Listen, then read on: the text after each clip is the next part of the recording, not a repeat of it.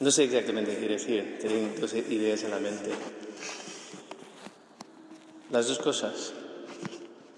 Mejor, ¿verdad? El Evangelio, cuando ve que no tienen pan y como su corazón se enterneció, estaban allí, estaban tan hambrientos de la palabra de Dios que estaban pasando hambre, o al menos dispuestos a pasar hambre. Y el mismo Señor, pues se compadece. Eso no puede ser.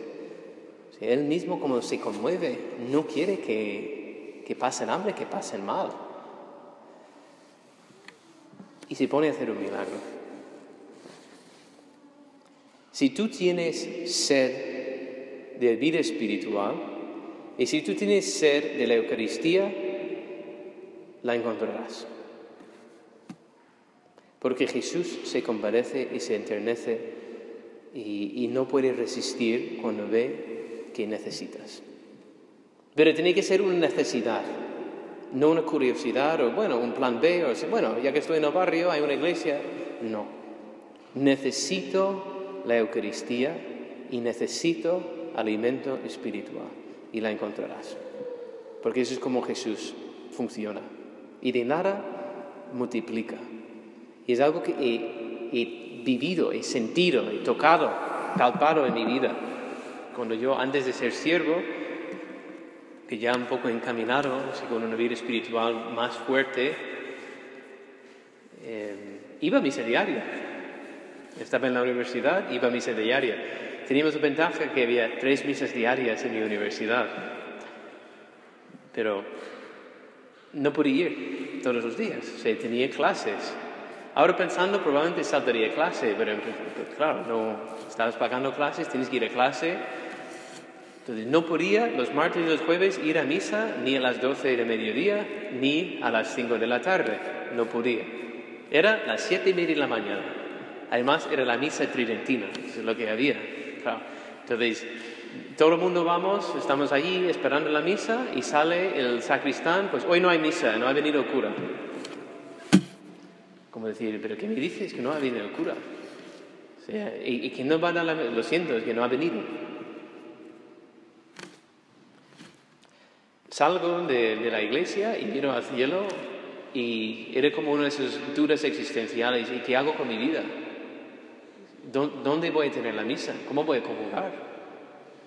Y me acuerdo el, el viaje a casa tampoco era 10 minutos andando, eh, pero llego a los dormitorios de la universidad y eh, literalmente, o sea, sentía, o sea, que en un momento sentía la distancia y la incapacidad. Dios está allí, yo estoy aquí y no llego. Y subo las escaleras y paso, hay una capilla en donde vivía yo. Y llego y está allí un sacerdote delante, del sagrario. Justo había celebrado la misa, pero él, estaba allí, pues dando gracias, rezando, no sé qué estaba haciendo allí. un sacerdote muy bueno, además. Llegó a ser mi, mi vecino, no de casa, sino de habitación. Y, y, me iba a confesar con él. Le tocaba y ahí en su pijama a veces, padre, ¿me puede confesar? Sí, sí, sí, adelante, adelante. Le, le quiero mucho. Y me acercó, Padre, han cancelado la misa, ¿me puede dar la comunión? Sí, claro. Y abrió el sagrario y me entregó a mi Dios. Y fíjate, es el último día de mi vida que no he tenido la misa. incluso más adelante, circunstancias más difíciles y imposibles, iba a estar con sin misa porque estaba allí viajando a Estados Unidos, Roma, Estados Unidos, Roma, intentando sacar mi, residencia en España desde Italia, siendo ciudadano estadounidense. Vamos, unas complicaciones importantes. Y de entre los viajes, pues uno, de mi casa voy a Charlotte, Charlotte, norte, Carolina del Norte, que por cierto, si habéis escuchado la, la anécdota de Barry Henry con las hamburguesas y las patatas fritas en, el, en la cinturón, muy gracioso, pues ahí en ese aeropuerto. Pues estaba en el avión para viajar hacia Roma, donde me iban a recoger el día siguiente, mi comunidad, o sea, era siervo, era candidato. Pues llegamos a la pista de, despego y, y, unos de repente, ¿qué era eso? Entonces, claro, llevamos 10 minutos allí yendo hacia el, y después otros 10 minutos dando la vuelta para volver. ¿Qué está pasando aquí? Eh, es que hemos tenido otros problemas frenos, no sé qué, vamos, vamos a mirarlo. Entonces todos los señores salían, nos dan un vale de 10 dólares para comprar algo de comida. Y por cierto, por 10 dólares en el aeropuerto no hay nada. Entonces, era no sé qué y, un plato de arroz y verduras. Entonces fui con el arroz y verduras. Y, vale, pues no hay vuelo, no hay vuelo, cancelado. Primero, claro, ¿dónde voy a dormir? Pues me dan un vale para un hotel y me dan un billete el billete ridículo, yendo a no sé dónde, Boston, Ámsterdam, Roma, no sé cuántas horas de viaje, me lo da y mire, por favor, no puede cambiar esto. Si no puede ir a Boston o Nueva York, es que, por favor, es que tenía directo a Roma, también algo mejor. Y el hombre era, ah, vamos a ver, vamos a ver, mira, oh, ah, te va a gustar esto, ¿eh? Te va a gustar esto y había uno a Newark, New Jersey, y después a Roma, o una escala menos. Vale, dame ese. Voy a mi hotel y antes de dormir eh, tenía teléfono móvil, no tenía cargador. Mi última esperanza. Llamé a mi madre, mamá, se canceló mi vuelo. Estoy en un hotel. Me han dado un, un vuelo ¿qué pasa? Estoy seis horas, creo, en Newark, New Jersey. Mi abuelo vive muy cerca. Llama al abuelo y dile que voy a estar allí y en la mañana hablamos. Apago el móvil para no gastar la batería. Esos son los últimos momentos de mi móvil. Porque cuando llegaba a Roma lo, tiró a la lo tiré a la basura, pero todavía lo tenía por si acaso y funcionó. Y en la mañana avisó del mi vuelo, llego allí, está mi abuelo esperando a la puerta a recogerme. Entro, en el, subo al coche. Hombre, nieta, ¿qué estás? ¿Dónde puedo ir a misa? Lléveme a la misa. ¿Dónde es una iglesia católica? Por favor, necesito recibir la comunión. Y, y, me llevó, bueno, te llevó a la catedral. Me lleva a la catedral, mi abuelo, catedral de Newark.